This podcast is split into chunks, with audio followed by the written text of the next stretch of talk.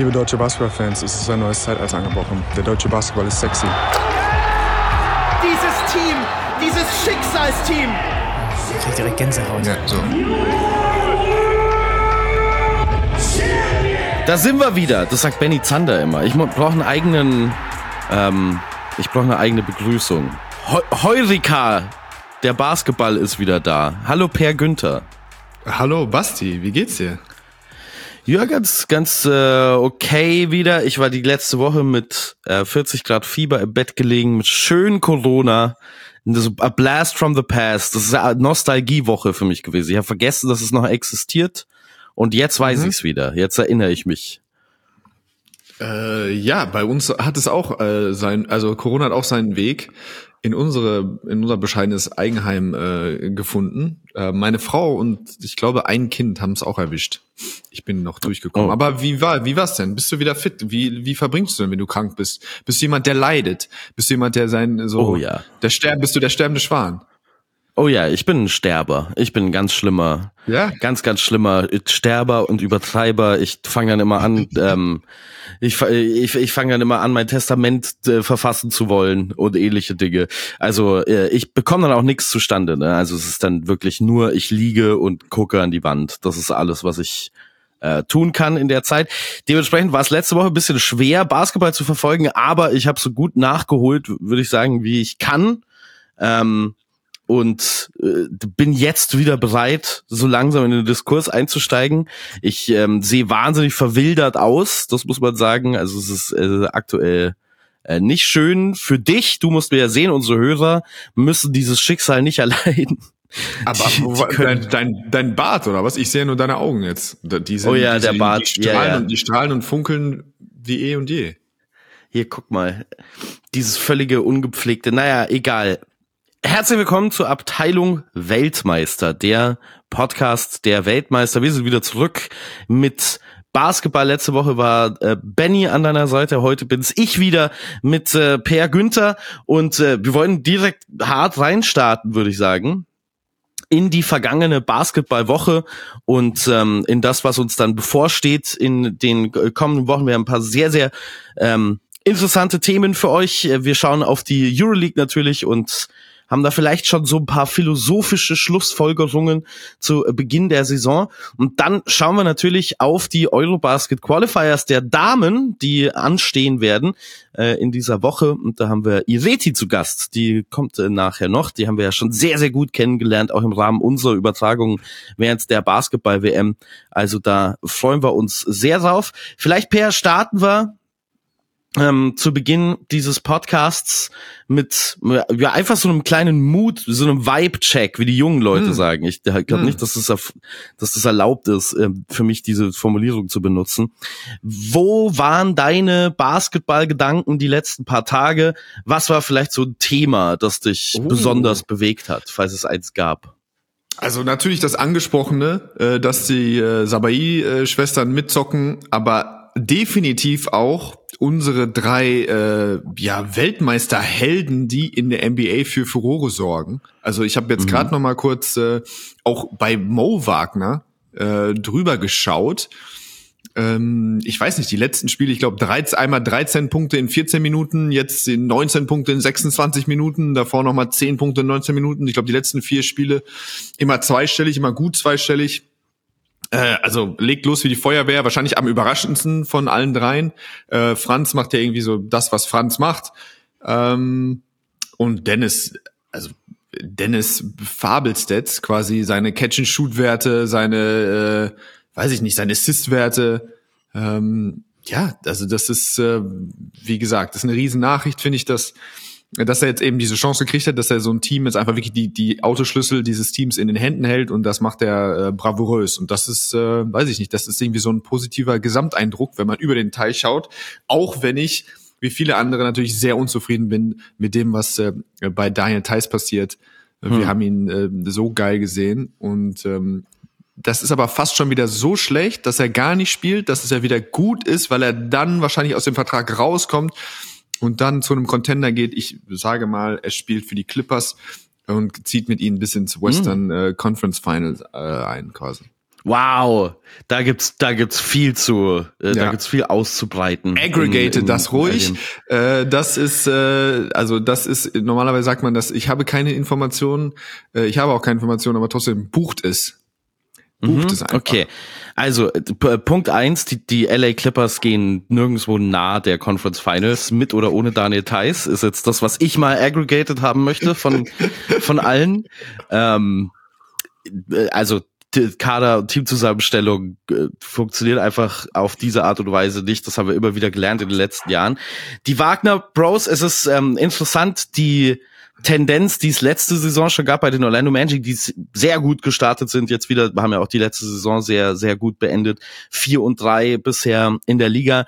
Und es gibt so eine ähm, Kerngröße, so eine statistische kleine Kerngröße, die sehr gut wieder äh, oder abbildet, wie die beiden auf dem Court zusammenspielen. Das finde ich ähm, Wahnsinn. Die durchschnittliche Pace, also das äh, Spieltempo der Magic mit beiden Wagner Bros auf dem Court äh, zusammen steigt von so einem mittelschnellen NBA-Team zum schnellsten NBA-Team der Geschichte, so ungefähr. Also die spielen einfach absurd schnell, wenn die beiden Wagners zusammen auf dem Parkett sind. Ich glaube schon, dass das auch so blindes Verständnis ist, dass man das Gefühl hat, wenn die beiden zusammen auf dem Parkett stehen, dann braucht's keine ähm, lange Halbfeldoffensive, um sich äh, zu finden, sondern die finden sich einfach blind. Die Scoring-Rate von Moritz Wagner war ja in den vergangenen Jahren schon überragend. Jetzt ist sie äh, äh, wieder. Es ist einfach ein sehr, sehr gutes Piece für dieses Team von der Bank. Und wenn jetzt Franz noch anfangen würde, seine Würfe zu treffen, so langsam, Mhm. ähm, dann äh, ist- ist das eine Saison für die Magic, wo sie definitiv ein Play-in, wenn nicht sogar Play-off-Kandidat sind im Osten, was dann schon ein ganz schön krasser Schritt nach vorne wäre. Klar, da passiert jetzt noch so ein bisschen funky Stuff in der äh, NBA aktuell, also so ein paar Teams, wo man sich die Frage stellen muss, äh, kommen die noch mal, erholen die sich oder oder war es das jetzt schon früh in der Saison? Es gibt nur wenige Teams, bei denen man definitiv sagen kann, nee, die kommen nicht mehr. Also die Washington Wizards und dann die und wahrscheinlich die Charlotte Hornets. Ähm, und natürlich Washington Wizards. Wir haben über Jordan Poole schon mal geredet in diesem Podcast. Die Show, Mhm. die die Jordan Poole Show Die ist Gong Show, momentan Bitte, Ja. äh, im vollen Mann. Es ist nicht die Jordan Poole Show, es ist die Jordan Poole Gong Show. Mhm. Weiter. Es, es ist das unterhaltsamste, es ist die beste Basketball-Comedy, die wir derzeit anzubieten haben. Und muss ich früh Kreide fressen? Äh, Per Dallas startet 6 und 1 in die Saison, die ich gesagt habe, wann wird Luka Doncic getradet? Ui, äh, ja, aber ich glaube, Auftaktprogramm war ja machbar irgendwie, aber das sieht äh, schon deutlich besser aus. Äh, Gerade so ist man ja irgendwie immer froh, wenn man das Gefühl hat, die Vibes sind auch äh, in Dallas irgendwie ganz gut. Ähm, das ist ja das, wovor wir uns, glaube ich, am meisten gefürchtet haben, dass man irgendwie gleich die Frustration äh, mit reinnimmt in, äh, was weiß ich, die slowenische Frustration oder die, äh, was weiß ich, die man so mitnimmt, wenn man auf seinem spirituellen Weg unterwegs ist. Ähm, ja, äh, wie gesagt, sieht zumindest so ganz spaßig aus, glaube ich. Äh, aber ja, danke für dieses Roundup. Du hast hier so ein bisschen kokettiert damit, dass du krank zu Hause lagst und jetzt äh, war das hier so ein, einfach so ein bestialischer Monolog. Also hat Oh mir ja, gut gefallen. sorry. Vielen Dank. Hat mir gut gefallen. Danke sehr. Ja, ich, ich, ich äh, ra- gerate dann immer ins Abdriften, was die beiden, was die Wagner Bros angeht. Da die könnte ich ganze Poesiealben äh, füllen damit. Ich habe Angst, dass es irgendwann mal so weit kommt, dass der ähm, der Pfarrer zu mir sagt, haben wollen Sie noch, äh, äh, wollen Sie noch, wie heißt das dann auf Deutsch? The Vows auf Englisch? Wollen Sie Ihre Schwüre so, ja. sprechen? Mhm. Und dann äh, drifte ich ab in einen Monolog über das Pick and Roll von Franz und Moritz Wagner. ähm, eine, eine kurze Basketball-Thematik, die mich äh, umtreibt, so ein bisschen, ähm, auch wenn ich da jetzt nicht inhaltlich tief was vorbereitet habe, dafür sind die Hackroom Berlins Kreisheim, weil mir da ein bisschen das Herz blutet. Das war so ein bisschen mein Lieblingsstandort der vergangenen Jahre, auch wenn es ja schon vor der Saison feststand, dass ich da nicht mehr hinfahren werde, zumindest für diese Saison. Ähm, war, war immer einer meiner Lieblingsstandorte. Ähm, war das erste Mal, dass ich ähm, so ganz viele Nachrichten bekommen habe, dass ich den nicht kommentieren kann, dass ich ein fürchterlich schlechter Kommentator bin. Sowas ähm, prägt man sich natürlich immer ein. Äh, als ich in Kreisheim kommentiert habe, damals gegen Jena, ich erinnere mich noch ganz genau an das Spiel, ähm, eins und fünf äh, in der Liga haben derzeit ein Net-Rating, ich wusste gar nicht, dass das möglich ist, äh, von minus 26. Das ist jetzt sogar minus 27, minus 27,7 mittlerweile. Halle. Geht's, also kann man schon so früh in der Saison sagen, Kreisheim, wir müssen uns eventuell verabschieden? Ähm, das ist eine gute Frage. Das, die kann ich so äh, ad hoc äh, kann ich die gar nicht beantworten. Äh, ich habe noch nicht so viel Karlsheim Basketball gesehen. Ich liebe natürlich Fabian Black und Maurice Stuckey. Ähm, aber ja, die die Nachricht vorher hat mich ja auch von Boggy hat mich natürlich ja auch so ein mhm. Stück weit schockiert. Ähm, das war irgendwie auch wirklich für mich so ein bisschen ein Paradestandort eben man hatte das Gefühl, wird super solide gearbeitet. Du hast irgendwie immer einen deutschen Chor zusammen. Du hast es über mehrere Jahre geschafft, ähm, dann irgendwie auch so eine spielerische Identität zu schaffen, obwohl du einen Trainerwechsel drin hast, hast du es irgendwie dann zumindest eine Saison wirklich super äh, quasi da so ein bisschen fortgeführt. Ähm, das sieht jetzt erstmal bitter aus, aber äh, was ist denn ihr Rekord? Ich weiß gar nicht, wie viele haben sie schon, die haben doch schon ein, zwei gewonnen, oder nicht? Eins, eins haben sie gewonnen bisher. Eins, eins. und fünf.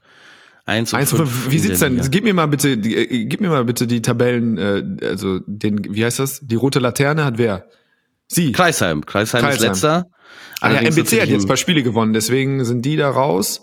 Okay, Hamburg ah. hat sich stabilisiert, auch natürlich. Ähm, ja, dann Weiß ich ja, also nicht. In die, die Kreuzheim-Analyse muss ich dann noch mal muss ich dann noch mal reinstarten fürs nächste Mal. Ja, ja, wie gesagt, ich wollte dich jetzt nicht, ich äh, Demo Podio on the spot. Ich, äh, das, das war nur ein ein emotionaler Appell von mir. Kreisheim rettet Aber viel bitte. interessanter, viel interessanter fand ich. Du hast gesagt, das war so richtig einschneidend, dass du sogar jener noch. Was war das schlechteste Spiel?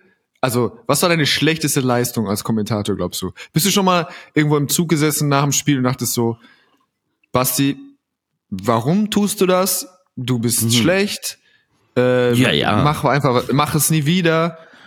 Äh, aber so äh, könntest du, gibt es so ein, zwei Erlebnisse? Ich weiß, so beim Basketball ist es halt einfach, keine Ahnung, wenn du dir fünfmal am Fuß gedribbelt hast oder drei Layups daneben oder fünfmal in der Mittellinie den Ball geklaut wurde, dann ist es so greifbar, quantifizierbar, mhm. warum man auch so extrem schlecht war. Ähm, wie so, erzähl mal so, ein, was war dein dunkelster Abend? Ja, also die Gedanken, äh, du kannst es nicht, hör auf, mach was anderes, ähm, die habe ich nach jedem Spiel so ungefähr. das ist jetzt nichts Besonderes. Aber aus dieser Anfangszeit bei Basketball ähm, war es schon schwierig für mich, weil ich ja für so europäischen Basketball gar nie wirklich so eine große Aufmerksamkeit hatte als, als Kind und Jugendlicher. Es war ja, wenn dann e-, eher immer NBA-Basketball und dann selber halt Fußball und Eishockey und so mehr als Sportarten. Das bedeutet, die Anpassung für mich auf europäischen Basketball war sehr schwierig und dann versucht man im Kopf immer alles so auf amerikanische Konzepte umzulegen, was natürlich nicht eins zu eins so funktioniert. Und bei dem spezifischen Spiel damals, Kreisheim gegen Jena, würde ich natürlich heute eine ganz andere Kommentatorenleistung abliefern können. Ähm, es war äh, ein chaotisches Spiel mit ähm, äh, ganz vielen komischen Szenen, unsportlichen und technischen Fouls. Und Björn Hamsen hat dem Schiedsrichter ein Bein gestellt. Und ähm, ich habe das alles nicht so überrissen, Mhm. wie ich es hätte überreißen sollen. Und das bestimmt schon auch, dass das dann nicht gut kommentiert ist ähm, oder nicht gut kommentiert war damals. Ähm, aber diese Gedanken, dass man, dass man das nicht kann und dass man fürchterlich schlecht ist, also da kann ich dir auf, da kann ich dir ein Spiel vom Wochenende sagen. also, also Nein, aber ich glaube, ich weiß, dass, wenn ich zum Beispiel Benny Zander frage, der, ich glaube, der hat mir erzählt, äh, da mache ich jetzt, glaube ich, keinen, der musste aus einer Box ein Fußballspiel kommentieren. Ich glaube, es ist Dortmund. Mhm und hat den, den, den fernen Außenverteidiger ähm, quasi die ersten, glaube ich, 25 Minuten falsch benannt oder dachte, er spielt, das spielt jemand anderes. Ich glaube, mhm. so war das. Ich glaube, also er kann das auf jeden Fall greifen. Er weiß ganz genau, was so für ihn selbst persönlich empfunden natürlich sein, sein peinlichster Auftritt war. Ähm, das hat mir gut gefallen eigentlich. Mir ist es auch mal passiert, allerdings nicht über so lange Zeit. Das war tatsächlich auch ein Spiel in Kreisheim. Da hatte ich mir ähm, in der Vorbereitung äh, aus Versehen Liam Carpenter, mittlerweile Kollege bei RAN, äh, und TikTok-Superstar, ähm, damals noch im Kader der, der Hardcore Kreisheim, ähm, aus Versehen bei der gegnerischen Mannschaft aufgeschrieben und mit der, der Rückennummer, die dann korrespondierte zu einem na, äh, zu einem Jugendspieler oder, oder zu einem jungen deutschen Spieler, ähm, den ich nicht kannte vorher. Und da dachte ich mir halt, ja, das wird Liam Carpenter sein. Und dann habe ich die ganze Zeit gesagt, ja, kommt Liam Carpenter.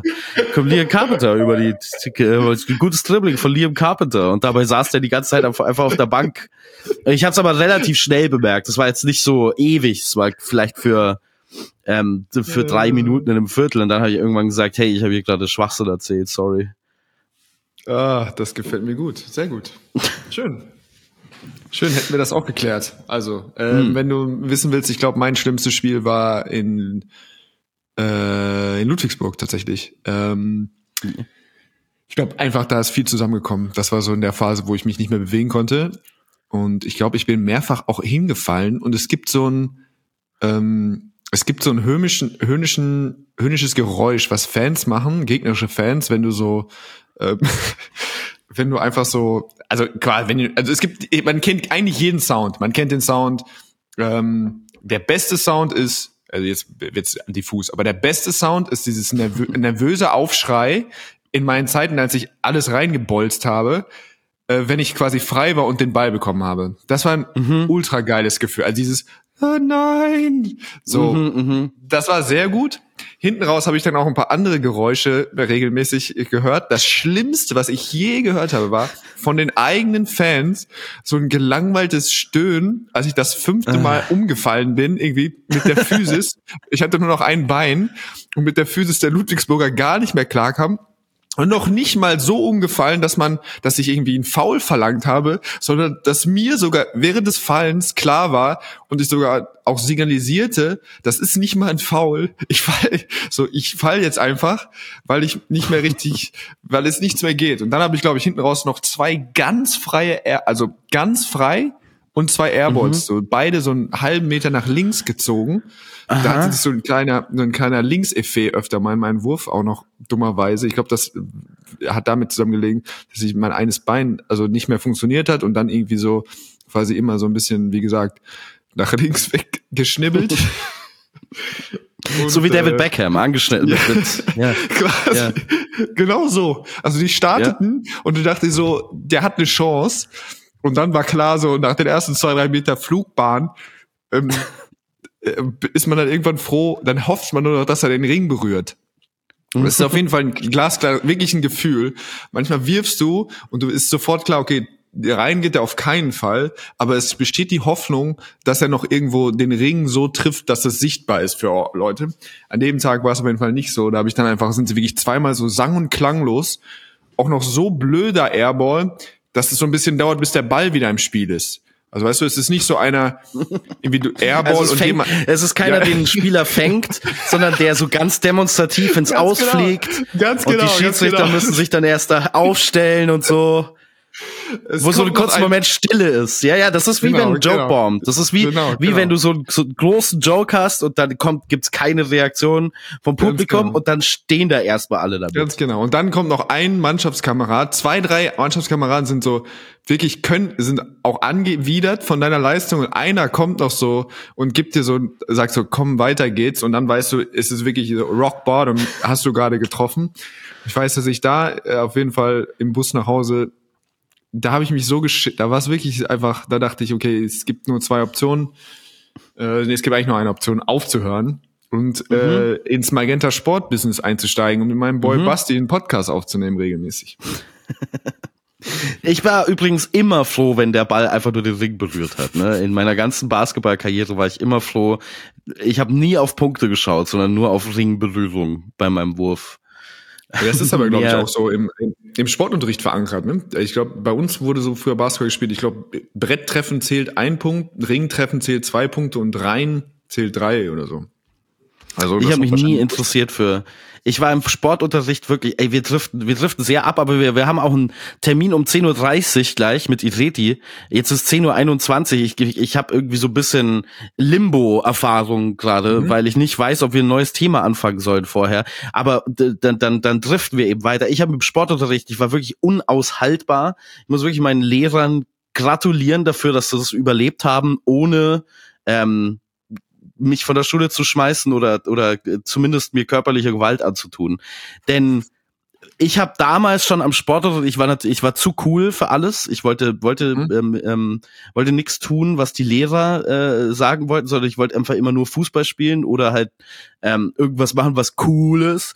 Und äh, wann immer dann andere Sportarten waren oder man so Turniere gemacht hat, so Teamturniere, habe ich mich immer ganz oben auf diese, ich weiß nicht, wie die Dinger heißen, diese Barrikaden, wo diese Kletterwände mhm. gesetzt und habe lautstark das Spiel kommentiert. Ich habe einfach schreiend Ehrlich? das Spiel kommentiert. Ja, ja, in der Schule schon. Ach, du warst so ein richtiges, so ein Chosen One, so ein, so ein, ein Protégé, was also in frühesten Jahren wusste, wo es hin muss und mit seiner Stimme quasi Sportevents bereichert. Also mein Sportlehrer, der Herr Malicki, Herr Malicki, äh, Shoutout, ähm, da war auch Basketballcoach äh, bei der DJK Landsberg, also war tatsächlich ein Basketball-Savant.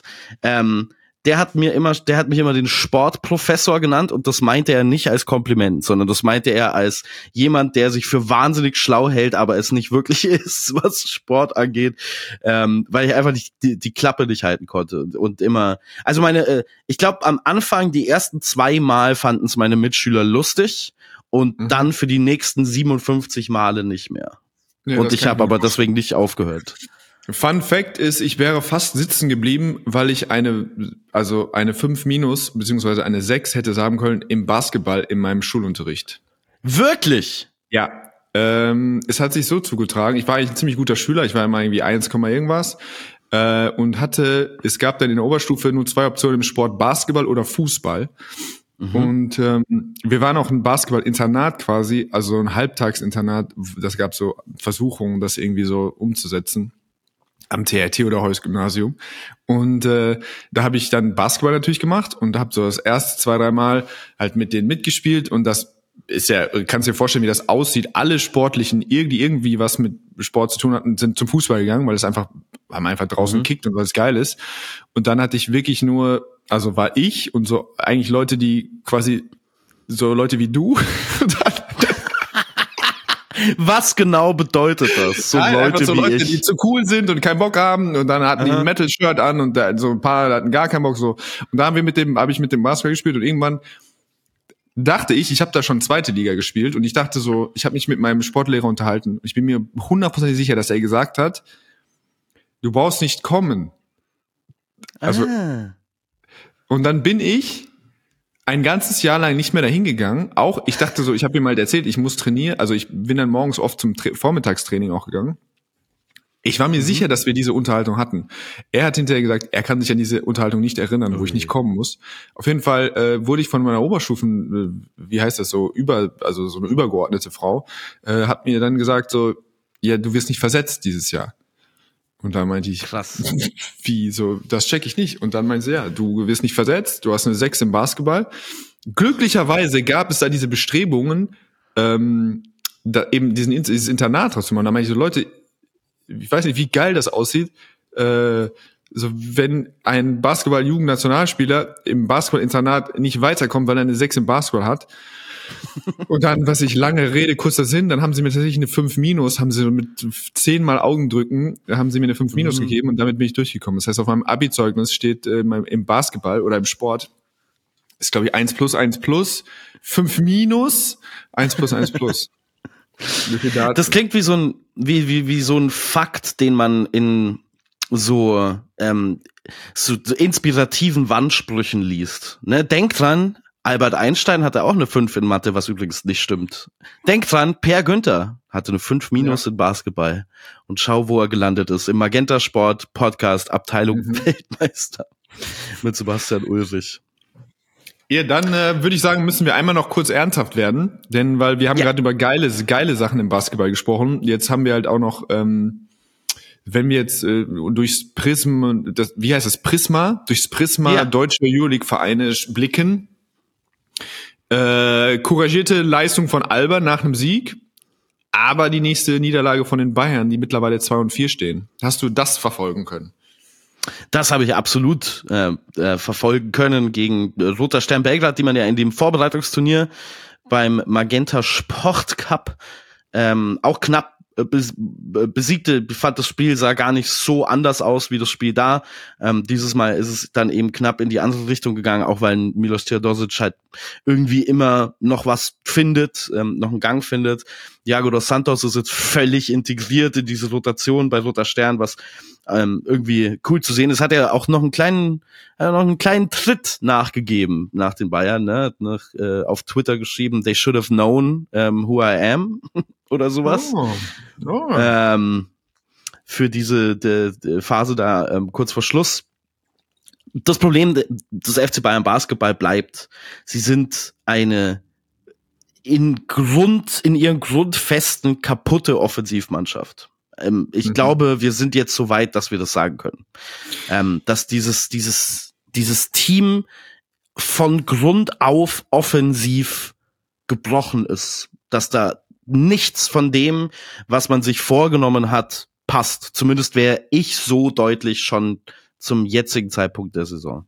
Naja gut, also auch da wieder, was wir an, an numer numerischem äh, Werk dazu haben, stimmt man dir wohl zu. Ich glaube, wir haben ja diese, gestern kam bei Basket News, hat der große äh, Ubonas äh, gepostet, dass sie quasi die schlechteste Effizienz haben, offensiv, auch recht deutlich. Sie scoren, glaube ich, 101 Punkte pro 100 mhm. Possessions. Ähm, zweitschlechteste Mannschaft ist Alba Berlin, glaube ich, mit 105, 106.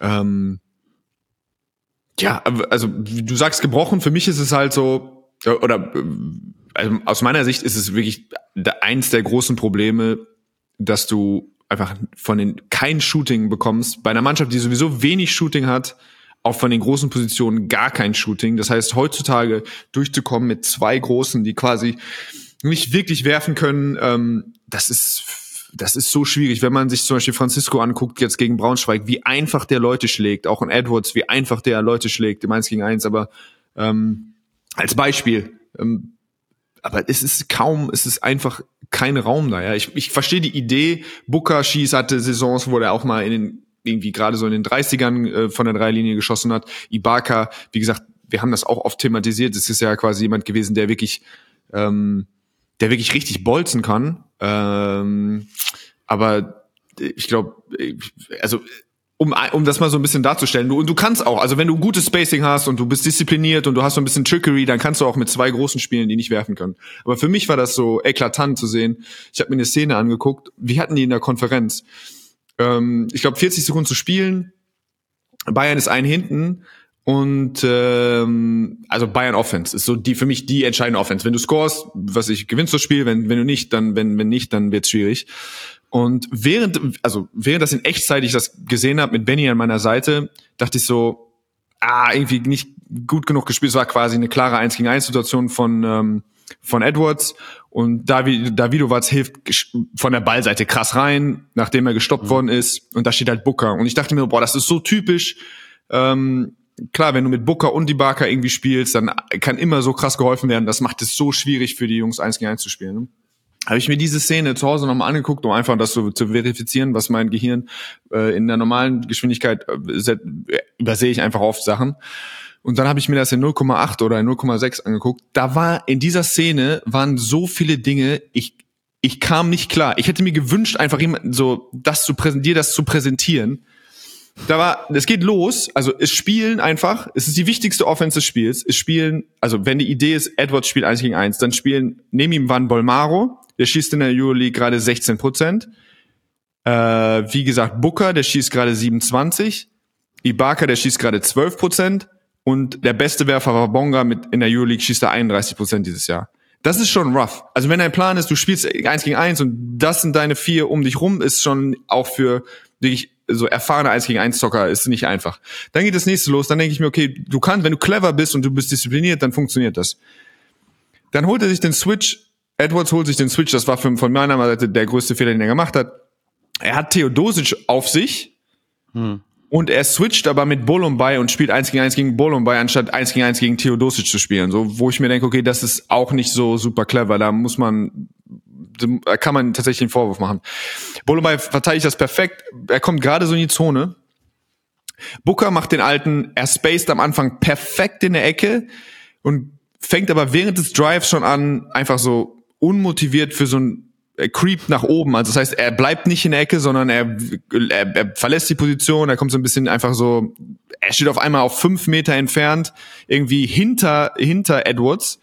Also wäre in der Ecke geblieben, hätte er einen freien Wurf bekommen. Und dann habe ich irgendwann, dann musste Booker, Booker kriegt den Ball, äh, schlechter Pass, er penetriert so ein bisschen die Zone. Es stehen Easy Bonga, der äh, mit dem Drive von Edwards zum Rebound gegangen ist, stehen ungelogen. Es stehen vier Leute in der Zone. Und dann dachte ich so, wo ist der fünfte? Ich habe zurückgescrollt. Ich habe Bolmaro nicht mehr gefunden. Bolmaro, du glaubst, ich, Thomas, du musstest, du musst diese Szene, du musst die Basti noch sagen. Bolmaro war einfach neun Sekunden, hat er so hart gespaced, dass er, er, er war einfach nicht mehr da. Er war nicht mehr sichtbar auf dem Spielfeld. Und das Spielfeld war, es war nicht reingezoomt, es waren so, ich sag mal, vier Meter hinter der Reiherlinie konnte man noch alles erkennen. Er war einfach nicht da. Und dann holt Jago, dann sagst du, okay, wenn du schon groß und physisch bist, dann holst du vielleicht den Rebound. Du hast die Rebound-Duelle gehabt. Ibaka gegen äh, Gidreitis, Bonga gegen Theodosic und Booker gegen Bolomba dann nach so einer Relocation, so ist ein Wash. Jago holt einfach den Rebound. Jago ist 1,72 Meter. Bolmaro, der 16-prozentige Werfer, ist, ich weiß gar nicht, ich muss mal die Totale sehen. Ich weiß gar nicht, wo er war. Er ist einfach nicht da. Also wir haben vier Leute in der Zone und einen einfach, mhm. der nicht mitspielt. Und dann denke ich mir, okay, dann wird's halt super schwierig. Wenn du schon nicht werfen kannst, dann musst du halt wirklich, dann musst du halt disziplinierter sein, musst Booker in der Ecke bleiben, dann musst du irgendwo vielleicht einen Flare-Screen setzen, dann musst du vielleicht ein bisschen Misdirection. Aber das sind Offenses so, ah, da ist noch viel Arbeit, wenn ich um, das ja, hast ja. du vielleicht rausgehört. Das, da habe ich rausgehört. Ich, ich, ich, ich liebe diese ehrliche, aufrichtige ähm, Basketballer. Enttäuschung darüber, wenn äh, gegen Ende des Spiels. Volmaro war nicht da. Er war einfach weg. Das, glaub, das glaubst du mir vielleicht nicht, aber du wirst es sehen. Er spaced, er kommt hoch. Ja, ich erinnere mich schon an die Szene er kommt auf 45 hoch und ich denke so, okay, nicht schlecht. Dann geht er immer weiter zurück, wie Huma in die Heck, in, äh, äh, Huma in die in die Hecke geht. Dann ist er also auf neun auf neun Metern oder auf zehn Metern und man sieht ihn noch. Und dann macht er noch mal die Anstalt, noch mal zwei Schritte rückwärts zu gehen. Und dann, wenn Jago den Rebound holt, dann schwenkt so die Kamera wieder rum und man sieht das ganze Rückfeld und bei Mario ist so im Mittelkreis.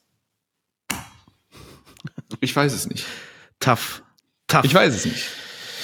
Wir ähm, nutzen diese Gelegenheit, ähm, nachdem wir den FC Bayern äh, Basketball kurz besprochen haben. Wir werden nachher nochmal zur Euroleague zurückkehren, aber wir kommen jetzt zu einem äh, äh, Thema, das uns beiden sehr am Herzen liegt und äh, das äh, Basketball Deutschland sehr am Herzen liegen sollte, nämlich ähm, die Qualifikation der DBB-Damen für die Eurobasket 2025 und dafür haben wir uns eine Expertin mit dazu geholt. Unsere Expertin von der Basketball-Weltmeisterschaft ähm, ist bei uns, Iritia Moyo. Hallo Ireti. Hallo.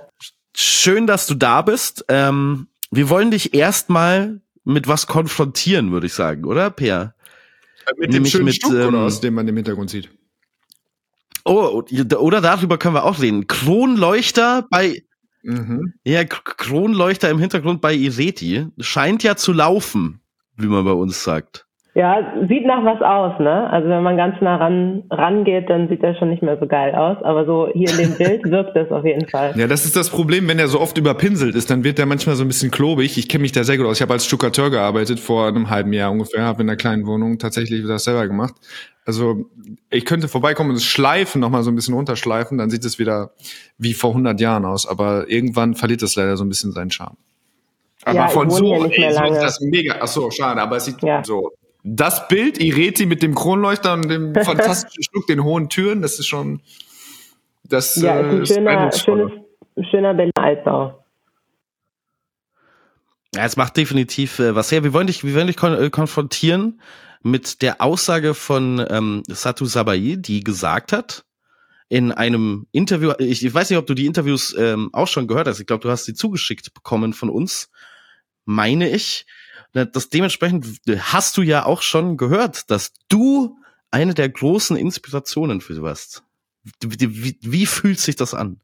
Ach, ich finde süß. Ähm, ich weiß aber genau, was sie meint. Also ich, ähm, sie spricht oder dieses, diese, das, was sie in dem Interview angesprochen hat, ist quasi die Erinnerung daran, als sie ein kleines Mädchen war und ähm, quasi Romy Bär oder auch mich und auch andere Spielerinnen in der Nationalmannschaft hat spielen sehen. Und ähm, ich weiß genau dieses Gefühl, das sie damit beschreibt, äh, quasi als junge Spielerin ähm, in Deutschland auch andere Frauen, erfolgreiche Frauen im Basketball zu sehen. Bei mir kommt jetzt vielleicht nochmal die besondere Komponente dazu, dass ich auch schwarz bin. Und es gibt im Frauenbasketball in Deutschland nicht so viele schwarze, ähm, erfolgreiche Basketballspielerinnen. Äh, von daher weiß ich genau, was sie meint. Auch ich hatte da meine äh, oder hatte da Frauen und, und Vorbilder, äh, zu denen man aufgeschaut hat, einfach weil ähm, aufgrund der Hautfarbe da eine besondere Nähe ist ähm, und weil es in, in Deutschland insgesamt früher nicht so viele Vorbilder gab. Ich meine, sie spricht jetzt auch aus einer Zeit, wo es kein Social Media in dem, Umfang gab, wie es es heute gibt. Und man hatte einfach nicht die Möglichkeiten, so viele Frauen ähm, zu erleben, äh, also Frauen jetzt als Basketballspielerin zu erleben. Und ähm, genauso wie sie mich da als äh, Vorbild oder Inspiration beschreibt, kann ich auch ganz viele andere Frauen nennen, die für mich ähm, eine Inspiration waren, als ich äh, ein jüngeres Mädchen war. Was waren denn da so deine, deine Inspirationen, wenn man mal direkt nachfragen kann? Ja, also ich hatte zum Beispiel auch den Bezug zu Romy Bär, ähm, die ja auch nochmal, ich glaube, Romy ist, oh Gott, äh, 86er Jahrgang. Ähm, ich bin 90er mhm. Jahrgang, also sie war für mich da auf jeden Fall auch ein Vorbild.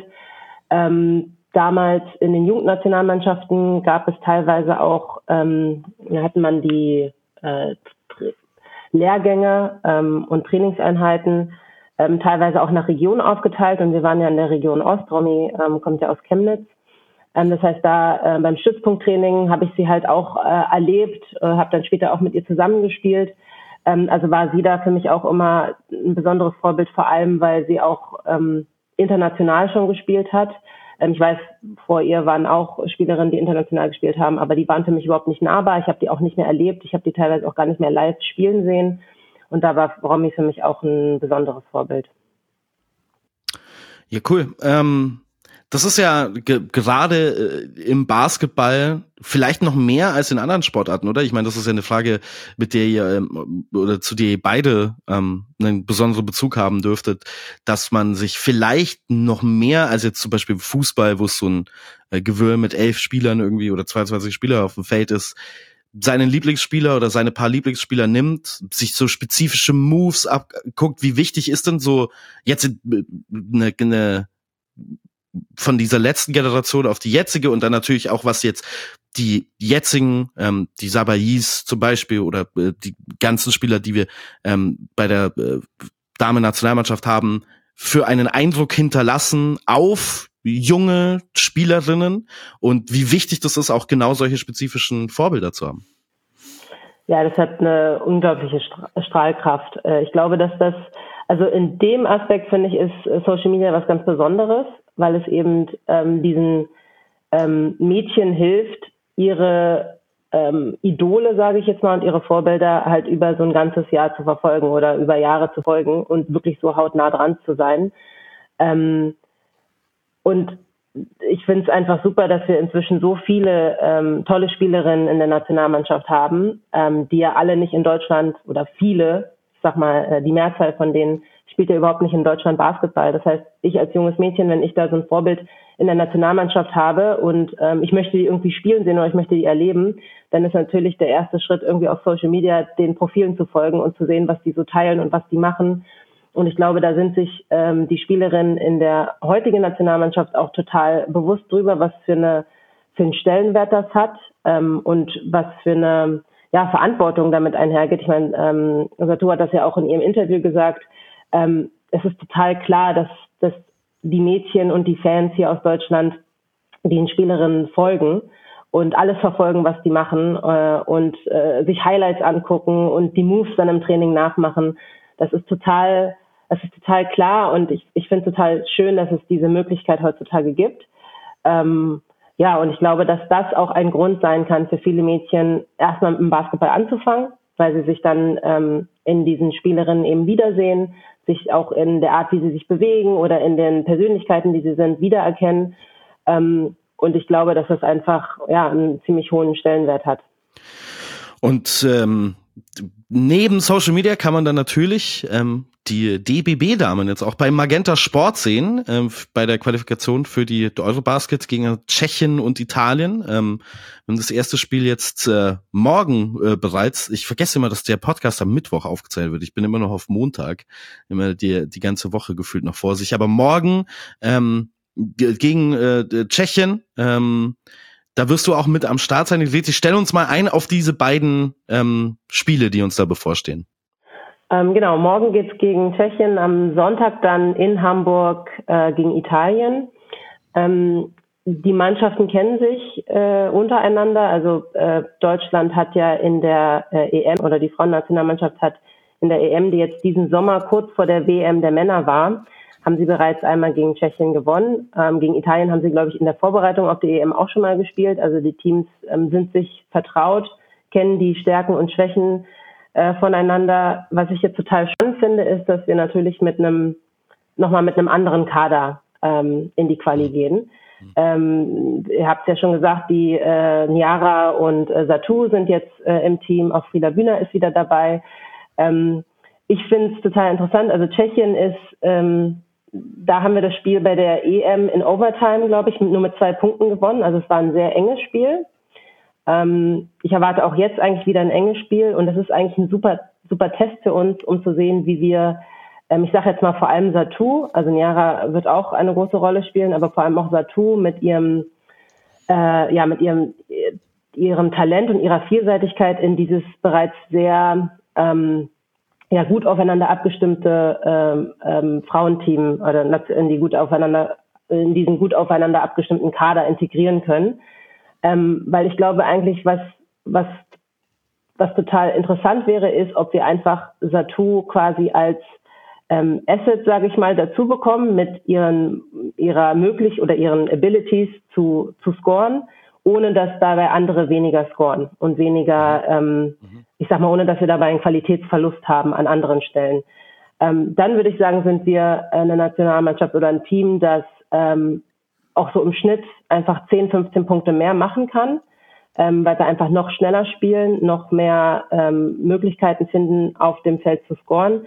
Und dann würde ich sagen, also wenn das, wenn uns das gelingt, ähm, da so nahtlos an die ähm, Leistung vom Sommer anzuknüpfen und ähm, Satu und auch Niara ähm, zu integrieren, ohne dass wir an anderen Stellen Qualität verlieren, ähm, sind wir ein Team, das einfach mit 10, 15 Punkten mehr ähm, ja super, ich sag mal, selbstbewusst in diese Partie gehen können. Ähm, aber ich war, erwarte eigentlich ein enges Spiel. Ich meine, auch die Gegnerinnen werden sich darauf einstellen. Ähm, Insgesamt können wir zwei, Spiel, können wir zwei Spiele erwarten, in denen wir ähm, ja wieder unseren ähm, schnellen Abtempo Basketball spielen werden. Ich denke, das hat im Sommer gut funktioniert. Da müssen wir auf jeden Fall auch dran festhalten. Wir hatten Turnover-Probleme. Ähm, wir haben äh, quasi, wir haben ähm, Svenja Brunkhorst und Alexandra Wilke als Point Guards, aber auch Svenja Brunkhorst vor allem eher untypischer Point Guard. Also wir hatten, das war oft Thema letzten Sommer. Ähm, mhm. Da bin ich gespannt, wie wir das lösen, ähm, weil Teams werden sich darauf einstellen. Ähm, ja, und sonst insgesamt glaube ich einfach, ich, ich, bin einfach total gespannt. Also ich freue mich richtig auf diese Spiele, ich habe richtig Bock drauf. Und ähm, vor allem jetzt zu sehen, also letzten Sommer hat man schon gesehen, oder im Sommer, das war dieses Jahr, hat man schon gesehen, dass das Team super stimmig und super ähm, harmonisch ist. Und jetzt bringt man natürlich jemanden wie Satu mit so Star-Charakter und ähm, auch so ein bisschen, ähm, ja, einfach unheimlich viel Qualität auf dem Spielfeld rein. Und das kann manchmal so einen Ruck durch eine Mannschaft bringen, äh, wo man das Gefühl hat, oh Gott, jetzt muss ich hier erstmal alles wieder neu sortieren. Und ich hoffe, dass das eben ähm, nicht passiert, sondern dass sich das gut einfügt, ähm, dass das gut angenommen wird und ähm, ja, dass wir dann einfach eine Mannschaft sind, die einfach noch schneller spielen kann und noch mehr scoren kann. Und Satum, also zumindest was mein Eindruck ist, du kannst mir gerne widersprechen, ist jetzt auch keine Spielerin, die wahnsinnig viel vom Tisch nimmt. Ne? Also es ist äh, ja gerade mit der Vielseitigkeit ihrer Offense, eine gut, gute Floor Spacerin, äh, hat sich da beim Wurf entwickelt äh, in den in den vergangenen Jahren. Ähm, gut, gute Playmakerin auch, ne? Also ja die Reads, die sie macht und ähm, das, was sie da äh, auch mitbringt in der Offensive, was äh, den Flow angeht, habe ich jetzt nicht das Gefühl, dass die in so eine Mannschaft kommt und dann erstmal Ballstopper ist. Also dass dann der, der Ball hingeht und dann bekommt man ihn nie wieder raus. Also ich habe das Gefühl, wenn man eine Starspielerin einfügen möchte irgendwo, dann hat erwischt man es mit äh, Satu schon ziemlich gut. Oder siehst du das ein bisschen schwieriger, diese Aufgabe? Ähm, nee, du hast vollkommen recht. Sie ist auf jeden Fall auch eine Playmakerin. Klassisch kann auch andere ähm, oder ihre Mitspielerin in Szene setzen. Ich finde, da hat sie unheimlich gute Qualitäten. Ähm, aber es, es gab halt bisher auch andere Playmakerinnen schon in diesem Team. Ne? Also ich, ich das, und das ist ja gerade das, die haben sich in super guten Rhythmus gespielt. Ähm, es ist insgesamt, würde ich sagen, ein Team, das überhaupt keine Ballhawk oder ähm, Ego, also großen Egos hat.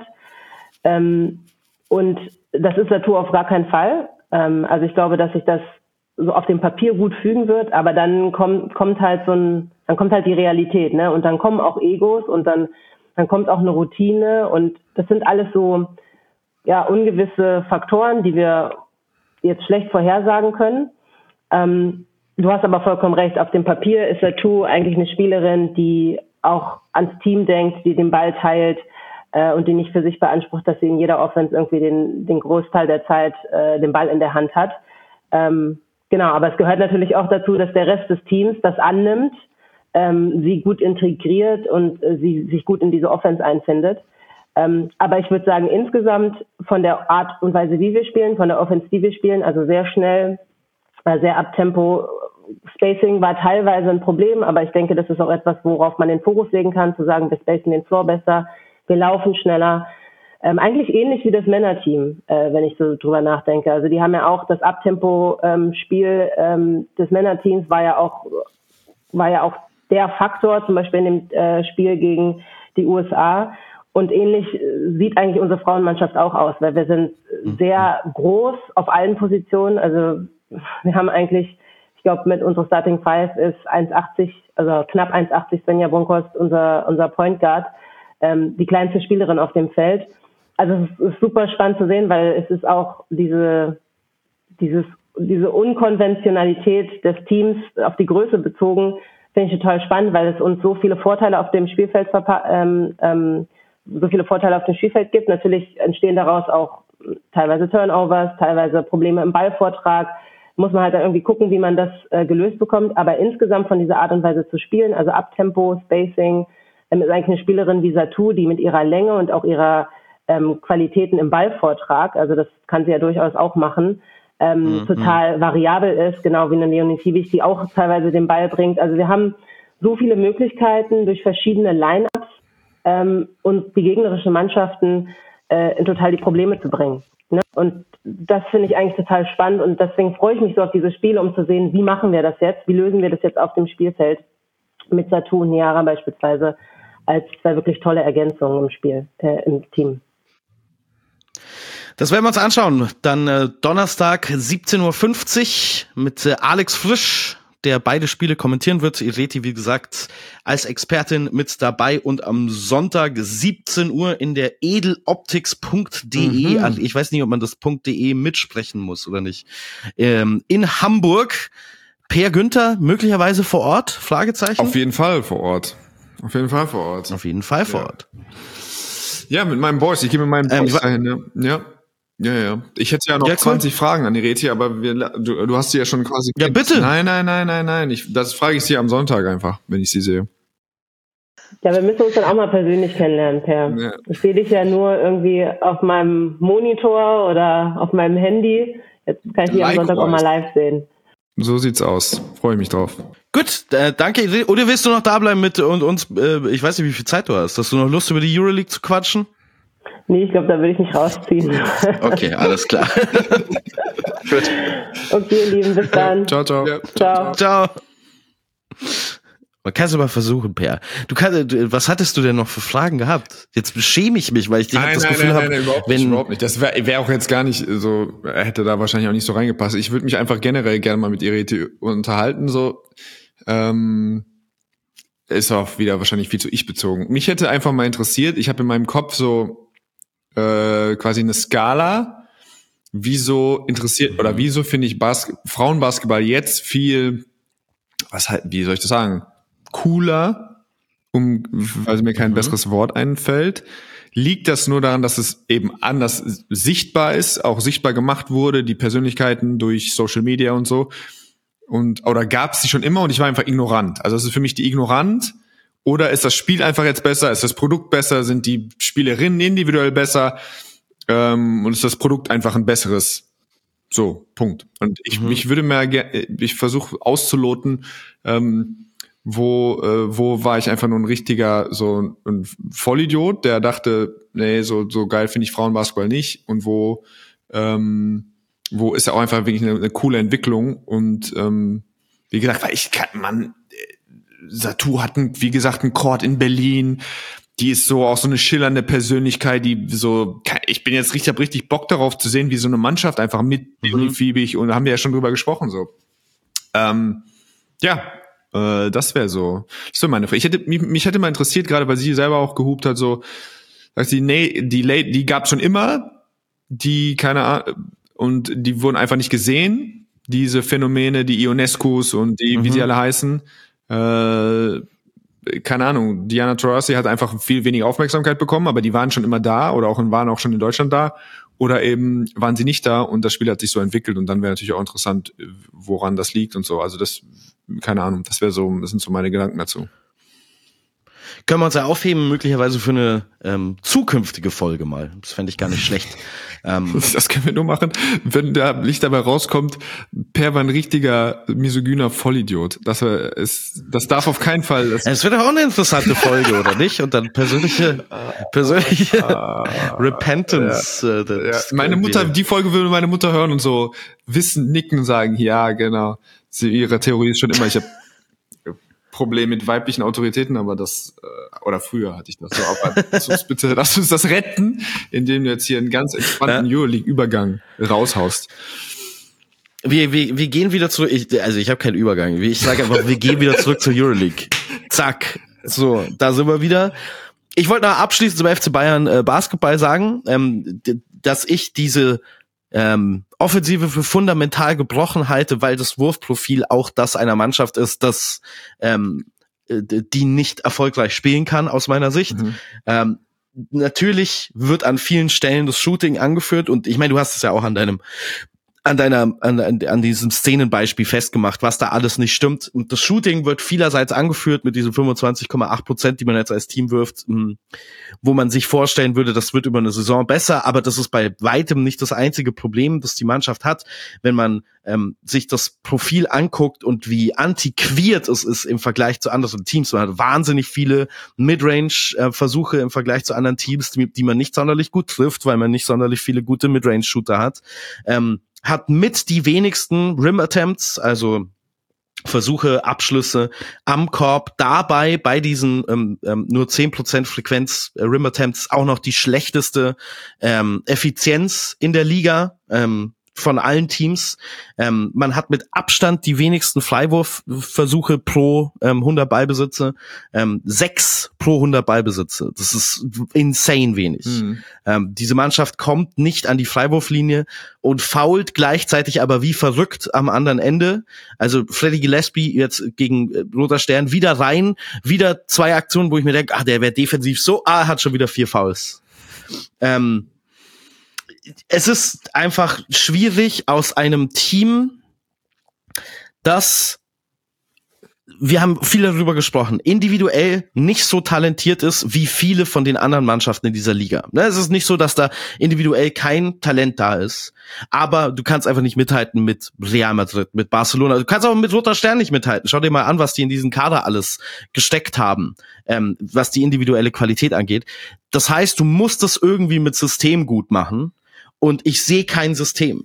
Ja, ja gut, ab, Ich ja, ja, okay, ich würde da jetzt einmal an ein, zwei Stellen mal einhaken. Also erstmal glaube ich, dass da tatsächlich Zusammenhänge bestehen. Also wenn du nichts triffst von draußen, also ich glaube, es ist eine, eine, eine, eine Mannschaft, die mit vielen unterdurchschnittlichen Werfern gespickt ist, die zurzeit auch dann noch nicht treffen. Und ich glaube, dass das nicht kein Zufall ist, sondern ich glaube, dass auch schlechte Werfer sich potenzieren, genauso wie sich gute Werfer potenzieren. Das heißt, wenn Harrison Barnes an der Seite von äh, KD und äh, Clay Thompson und Steph Curry spielt, dann gehe ich davon aus, dass er besser trifft, als wenn er neben drei Non-Shootern schießt, weil einfach ähm, ist ja also ist ja keine ist keine so Platz, so ja. verrückte Theorie, aber die Spieler können natürlich dann einfach ganz anders zu Hause bleiben, ähm, können ich äh, können einfach dann kommt auch weniger Penetration zustande, die Hilfen sind früher da, also all diese ganzen Probleme. Das heißt, ich glaube auch, was Sachen wie Freiwürfe, Freiwurf-Attempts äh, oder am Ring ist, wenn du eigentlich auch Spieler hast, die theoretisch zumindest in die Zone kommen können, ähm, dass das, äh, dass es auch alles so ein bisschen zusammenhängt.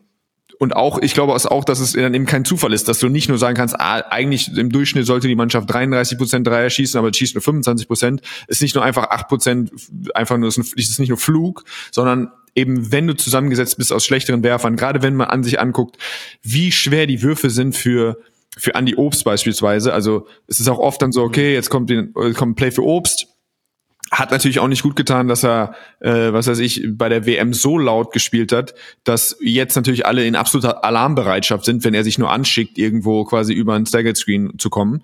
Ähm, aber klar, die, die Verteidigung reagieren natürlich dann anders, sieht einfach wirklich anders. Die Würfe sind so schwierig.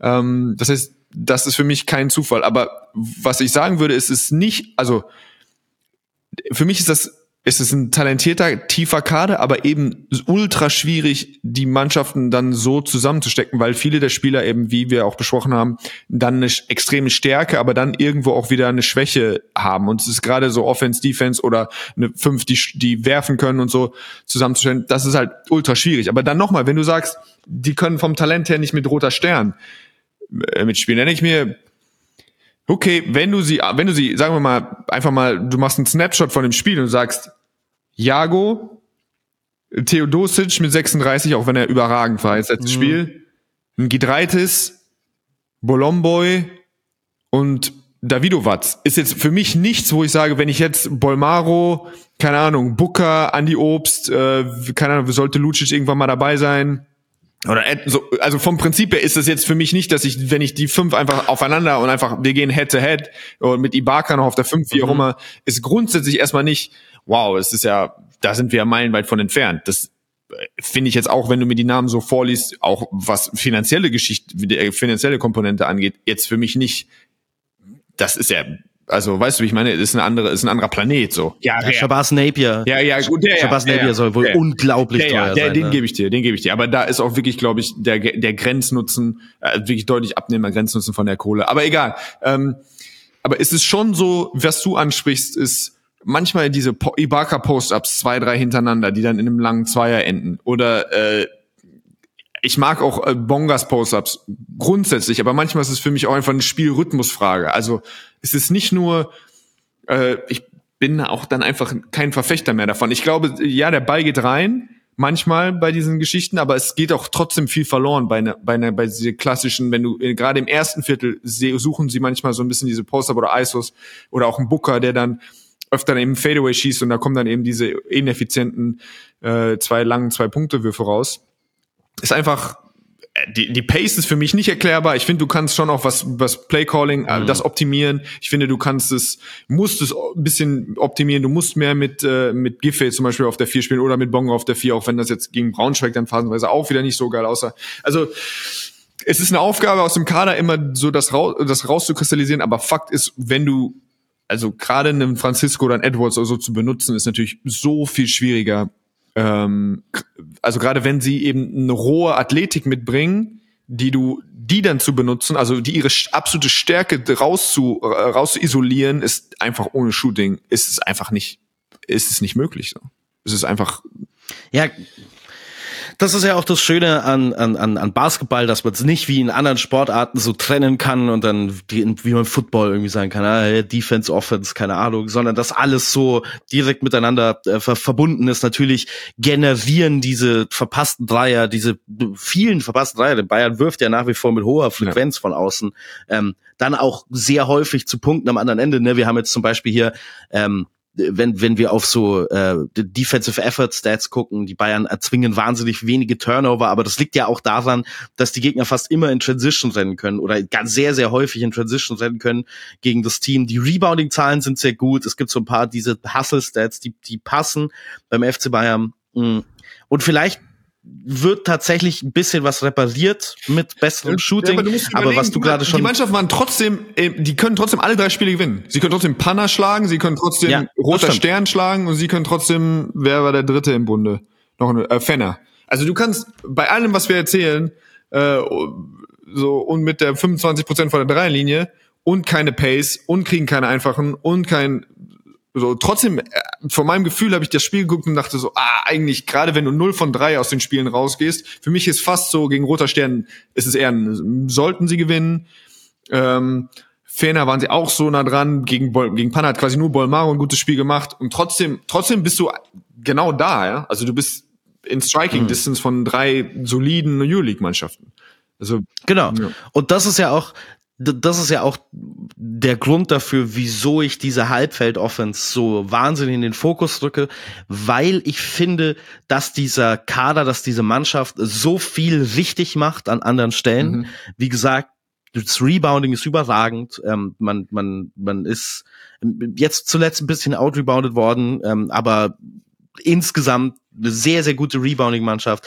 Man äh, finisht die meisten gegnerischen ähm, Würfe, die man gut verteidigt und man verteidigt sehr oft sehr gut ähm, mit einem tatsächlichen Stop, also mit einem Defensiv-Rebound. Ähm, man lässt wenige zweite Chancen zu. Insgesamt, es gab natürlich, äh, ich weiß auch nicht, das war das ähm, Fenerbahce-Spiel, wo man dann in der zweiten Hälfte ähm, so wahnsinnig viele Offensiv-Rebounds auf einmal abgab, aber das war ein bisschen fluky, da hat man ja in der ersten Hälfte komplett ähm, die Boards dominiert. Ja. Ähm, es würde so vieles passen, wenn nur die Offense ein bisschen am Leben wäre. Und die Offense ist historisch schlecht. Ähm, die Offense, äh, also zum Vergleich in der vergangenen Saison war die schlechteste Offense der äh, Euroleague äh, Villeurbanne mit einem Offensivrating von 105.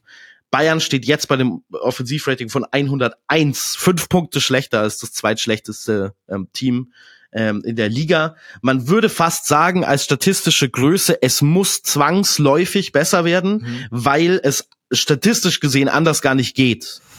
Ähm, äh, also es ist einfach eine Unmöglichkeit, dass über eine komplette Saison die, Def äh, die Offensive so schlecht ist. Ähm, aber ich sehe eben ganz viele systematische Gründe dafür, wieso die Offense so schlecht ist aktuell, an denen dringend gearbeitet werden muss und das schon bald. Wir wollten ähm, äh, ja eigentlich noch so, so, ein, so einen philosophischen Ausflug rund um die Euroleague machen, aber das sparen wir uns dann vielleicht auch fürs nächste Mal, weil ähm, uns die Zeit tatsächlich ein bisschen davonläuft.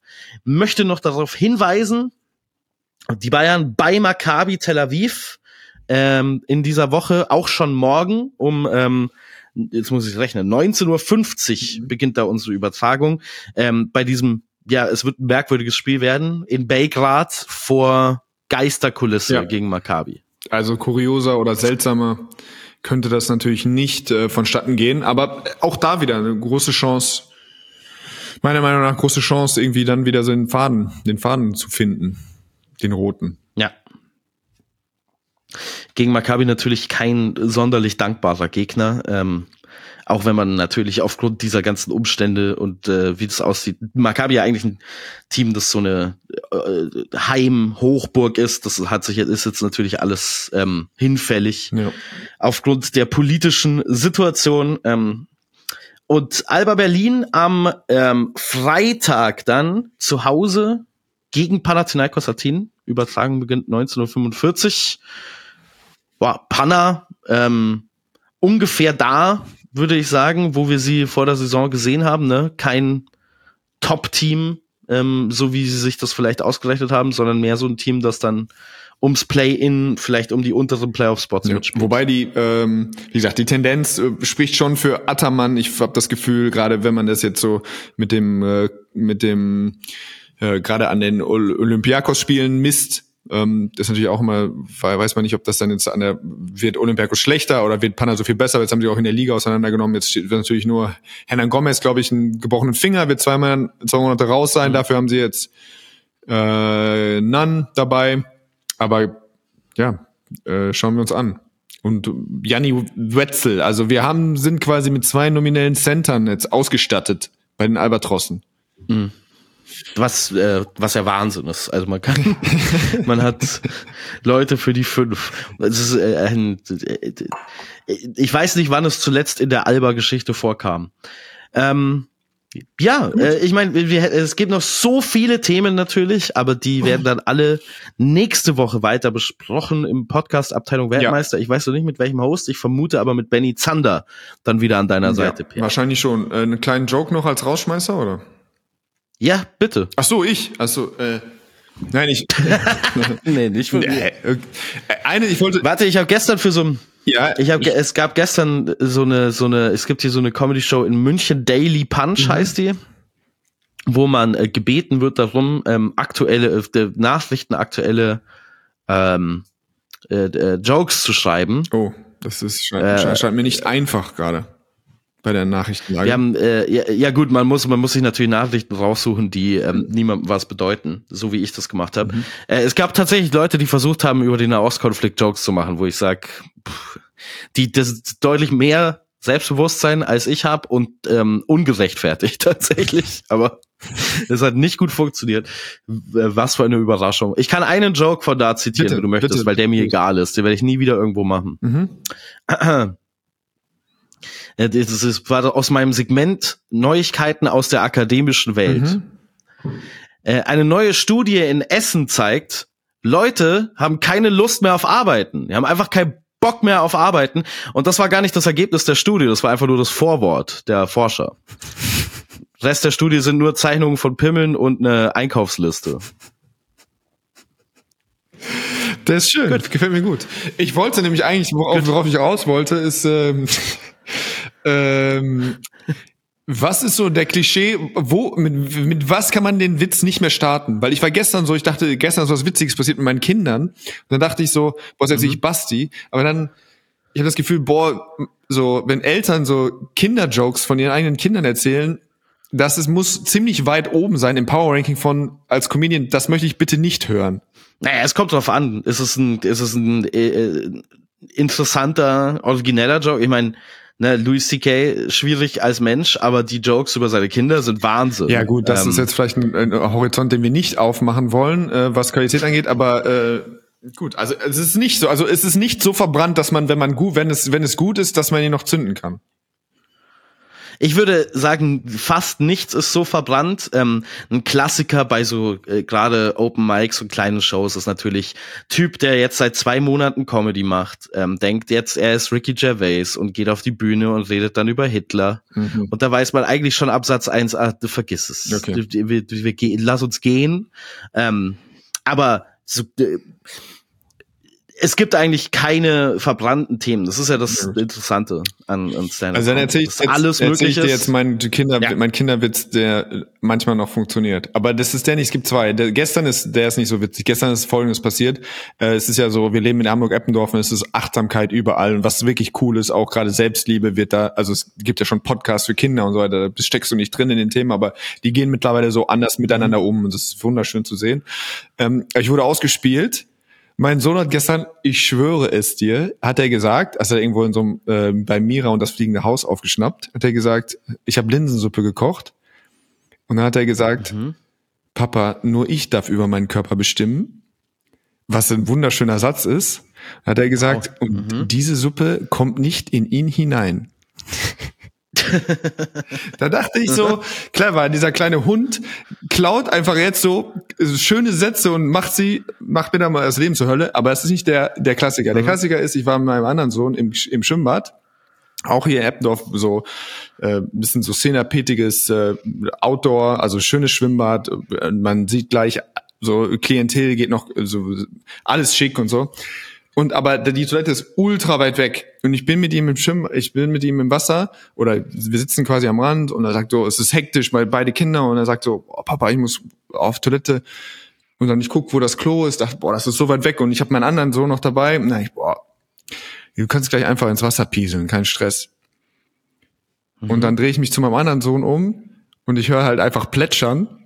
Und mein Sohn hat eiskalt im Stehen seinen Willy rausgeholt und strullt vor allen Leuten einfach hardcore im Stehen. Und da dachte ich so, so, also ich erkläre dir jetzt ganz in Ruhe, wie man ins Wasser pieselt, ohne das so. Naja.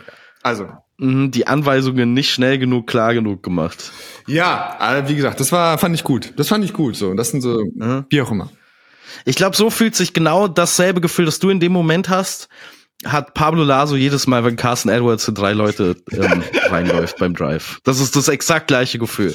Na, wir müssen den Korb attackieren. Ah, ah, Nein, nicht so. Ah, zu spät. Ah. Ja, gut. Alright. Per, es hat sehr viel Spaß gemacht. Vielen Dank. Ähm, vielen Dank euch fürs Zuhören da draußen. Ähm, ja, ich habe nichts mehr. Nein, nein. Danke. wir lassen- Danke, Per. Also, auf Wiedersehen. Wir hören uns bald wieder.